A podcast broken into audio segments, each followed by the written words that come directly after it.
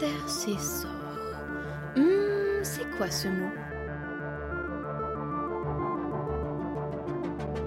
Souvent utilisé pour désigner les saints, les prêtres, faisant le lien entre l'au-delà et la terre.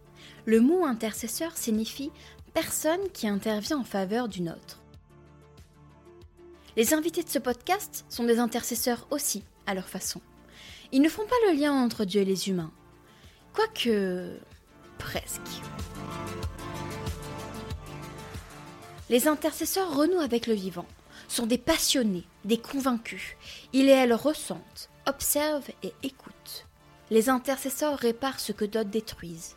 Ils et elles font en la vie, la vraie. Mes invités sont des engagés, des scientifiques, des personnalités, des militants, des militantes, mais des vivants et vivantes avant tout. Comme vous. Elles nous partageront leur manière de regarder, considérer, respecter et de partager la vie. Mais c'est quoi la vie, me diriez-vous? Eh bien, c'est une bonne et vaste question, et c'est tout le propos de ce podcast. Se reconnecter à la vie, à toutes les formes de vie. Intercessor, c'est des discussions avec ceux et celles qui inventent ces nouvelles manières d'être et de vivre avec les autres, humains et non humains. Au cours de ces épisodes, nous allons parler à la fois de sens, de valeurs, de convictions, de science, et surtout et avant tout, de manière de considérer sa propre existence et celle des autres.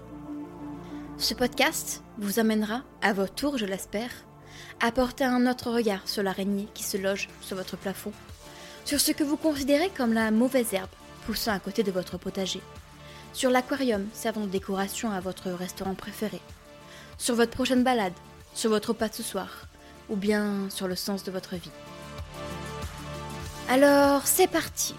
C'est parti pour réapprendre à être émerveillé, conscient et sensible à tout ce qui forme le nous.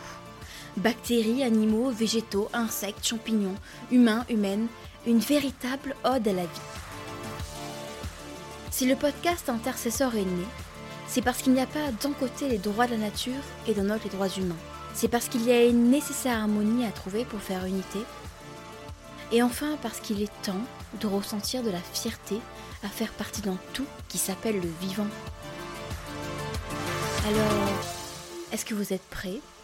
Est-ce que vous êtes prête pour ce voyage, pour cette plongée, pour être émerveillé, inspiré et révolté Je m'appelle Anaïs Théron et je vous souhaite une bonne écoute.